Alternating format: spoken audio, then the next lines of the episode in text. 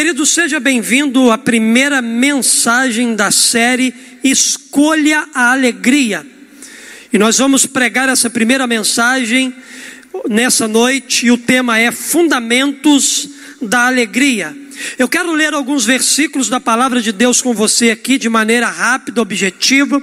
Filipenses capítulo 1, verso 4, verso 18 e depois Filipenses capítulo 4, verso 4 aonde a palavra de Deus diz assim: fazendo sempre súplicas por todos vós em todas as minhas orações com alegria. Mas que importa? De qualquer forma, contando que Cristo seja anunciado, quer por pretexto, quer não, alegro-me com isso, e sim, sempre me alegrarei. Alegrai-vos sempre no Senhor, e digo outra vez: alegrai-vos. Queridos, eu fiquei pensando em qual ritmo dita a nossa vida. Qual ritmo dita a sua vida, alegria ou tristeza? Embora preso, Paulo ele emprega o termo alegria nada menos que 16 vezes em sua carta aos Filipenses. Ele tinha todos os motivos para viver triste, abandonado, abatido, sem esperança, sem expectativa, porque Paulo não estava vivendo um dos, dos momentos melhores da sua vida. A gente sabe que Paulo estava preso, estava encarcerado, mas mesmo assim Paulo se expressa com tanta alegria no seu coração. Qual era o fundamento dessa alegria? Filipenses é conhecido como a carta da alegria. Mas como pode alguém, nas condições de Paulo preso, aguardando o julgamento de vida ou morte, expressar-se em termos tão alegres? Estava ele anestesiado contra as realidades da vida? Ou ao contrário, ele era possuidor de verdades e convicções que muitas das vezes têm nos faltado? O que tinha Paulo que a gente não tem? Será que ele conhecia algo que a gente não conhece? Se a gente olhar Gálatas 5:22, a gente vai encontrar a alegria como segundo componente do fruto do espírito. E certamente Paulo não se referia a uma alegria barata, a uma alegria passageira, a uma alegria momentânea. Não. É, Paulo ele tinha motivos para se alegrar. Não é também, queridos, fruto de uma relação iníqua com o mundo e seus valores distorcidos, a alegria que Paulo tinha. Também não era resultado de emocionalismo, às vezes presente nas celebrações que a gente tem. Aprendemos com Paulo na carta aos Filipenses que o cristão se alegra porque ele tem razão para isso. Suas perspectivas são promissoras, uma vez que o céu lhe é garantido. Seus sofrimentos terão fim aos pés de Jesus. Esses cristãos se alegram porque têm a consciência de onde eles foram tirados e para onde eles estão indo. Ele sabe que a morte nunca pode roubar a vida eterna deles. Por isso, esses cristãos eles se alegram, eles celebram exatamente a despeito das circunstâncias e lutas que eles estão enfrentando e vivendo na sua vida. Na verdade, Paulo alegrava-se na certeza e firmeza de Cristo Jesus.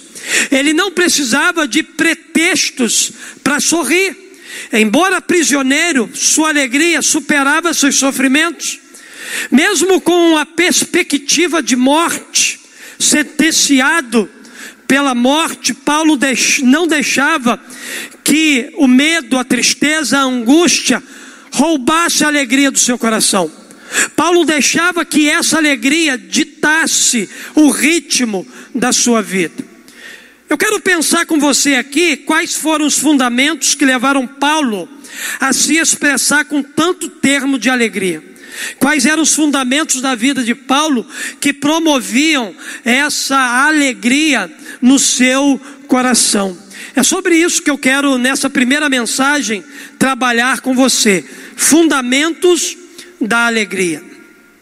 Olhando aqui, queridos, para a vida do apóstolo Paulo, a gente pode encontrar esses fundamentos. O primeiro fundamento é a oração intercessória.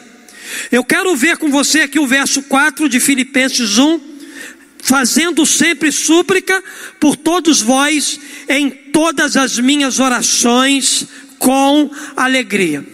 Quando a gente olha para a vida do apóstolo Paulo, a gente vai perceber que Paulo era o intercessor. A gente vai ver em muitas cartas que o apóstolo Paulo escreveu que ele era intercessor dessas igrejas, desses crentes. A lista de oração de Paulo compreendia os irmãos de Filipos. A lembrança em oração daqueles irmãos fazia com que o apóstolo Paulo se alegrasse de verdade, a despeito do momento difícil que ele estava vivendo. É interessante notar que Paulo orava pelos outros no momento em que ele mais precisava das orações dos outros, e essa atitude trazia alegria, contentamento, satisfação ao coração desse homem de Deus. Quantas vezes temos nos alegrado ao mencionar o nome de alguém em nossas orações, mesmo quando somos nós que precisamos dela? Quantas vezes nos alegramos em orar por alguém, quando na verdade somos nós que precisamos de oração? Paulo, queridos, ele precisava de oração porque ele estava preso.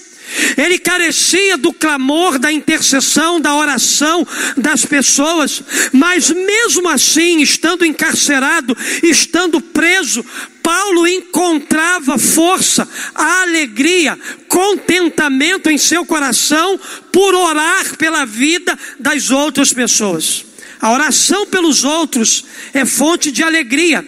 E Paulo, mesmo estando então numa situação complicada, ele não perdia a oportunidade de exercitar essa parte tão importante da sua vida e do seu ministério. Eu não sei o que você está vivendo, eu não sei quais são as lutas, eu não sei quais são as suas prisões, eu não sei quais são os seus sofrimentos e dores, mas você precisa fundamentar a sua vida, apesar das circunstâncias, na oração intercessória. Querido, ore por alguém, porque tem alguém orando por você. Seja o intercessor de alguém, porque tem gente sendo intercessor da sua vida vida. A sua vida na oração, apesar das lutas, das tribulações e dos sofrimentos que você está vivendo. Seja o intercessor de alguém, porque alguém está intercedendo por você. Então, o primeiro fundamento da alegria de Paulo, que precisa ser também fundamento da nossa alegria, é a oração intercessória. Mas também eu quero olhar aqui com você o segundo fundamento, o avanço do Evangelho. A Bíblia diz aqui para nós em Filipenses 1,18: Mas que importa? De qualquer forma, contando que Cristo seja anunciado, quer por pretexto, quer não, alegro-me com isso, e sim, sempre me alegrarei. É interessante que o apóstolo Paulo, ele se alegrava pelo fato de Cristo ser anunciado de toda maneira ou com fingimento, ou com verdade. Ele se sentia assim porque ele sabia que a qualidade estava na semente, não no semeador. O conhecimento de Cristo por parte dos pagãos era motivo de genuína satisfação, contentamento por parte do apóstolo Paulo. O avanço do reino dos céus fazia alegrar o coração de Paulo. O desejo de tornar Cristo conhecido o fazia alegrar-se em saber que Jesus era anunciado. Queridos, olhando para esse sentimento que havia no coração do apóstolo Paulo, onde ele fundamentava a vida dele, que era o avanço do evangelho, a igreja precisa resgatar a alegria da pregação do evangelho. Nós, como cristãos, precisamos resgatar isso no nosso coração. Os cristãos precisam resgatar a paixão, a satisfação de ver o Evangelho sendo pregado e as vidas se rendendo a Jesus. Há crentes que não vibram mais com isso, há crentes que se tornaram insensíveis às realidades divinas e aos interesses de Deus aqui nessa terra. Deus, Ele tem interesse em ver pessoas sendo salvas e eu e você precisamos precisamos contribuir e participar desse movimento. A alegria desses crentes que hoje estão insatisfeitos, insensíveis, não derivam mais do avanço do Evangelho de Jesus, Eles não se alegram mais com isso, a pregação não empolga mais suas vidas, o fazer Cristo conhecido não desperta mais paixão no coração desse tipo de crente.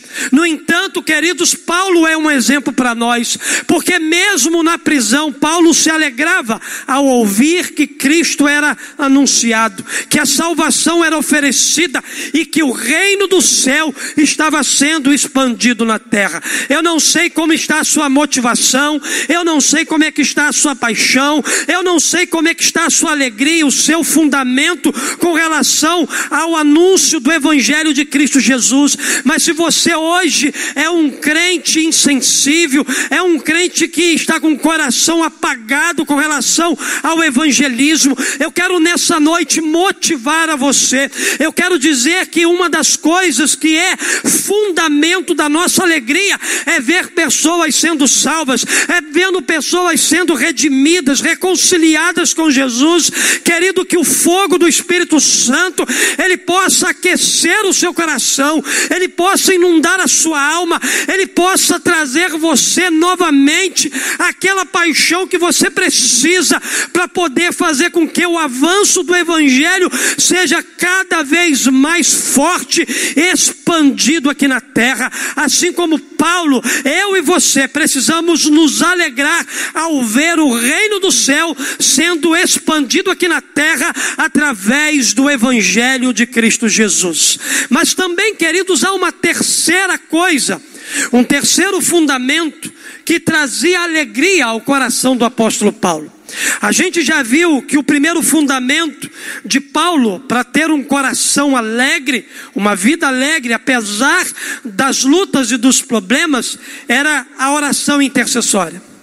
A gente viu também que o avanço do Evangelho trazia contentamento, satisfação ao coração do apóstolo.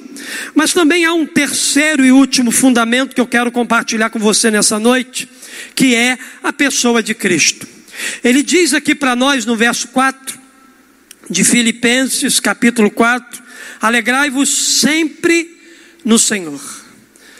Alegrai-vos sempre em Jesus. É isso que Paulo está dizendo aqui. E digo outra vez: alegrai-vos. Onde está firmada a sua alegria? Aonde é que a sua alegria está fundamentada? Muitos firmam sua alegria em coisas materiais e valores terrenos. A alegria de muita gente consiste em ter coisas e não em ter a Jesus.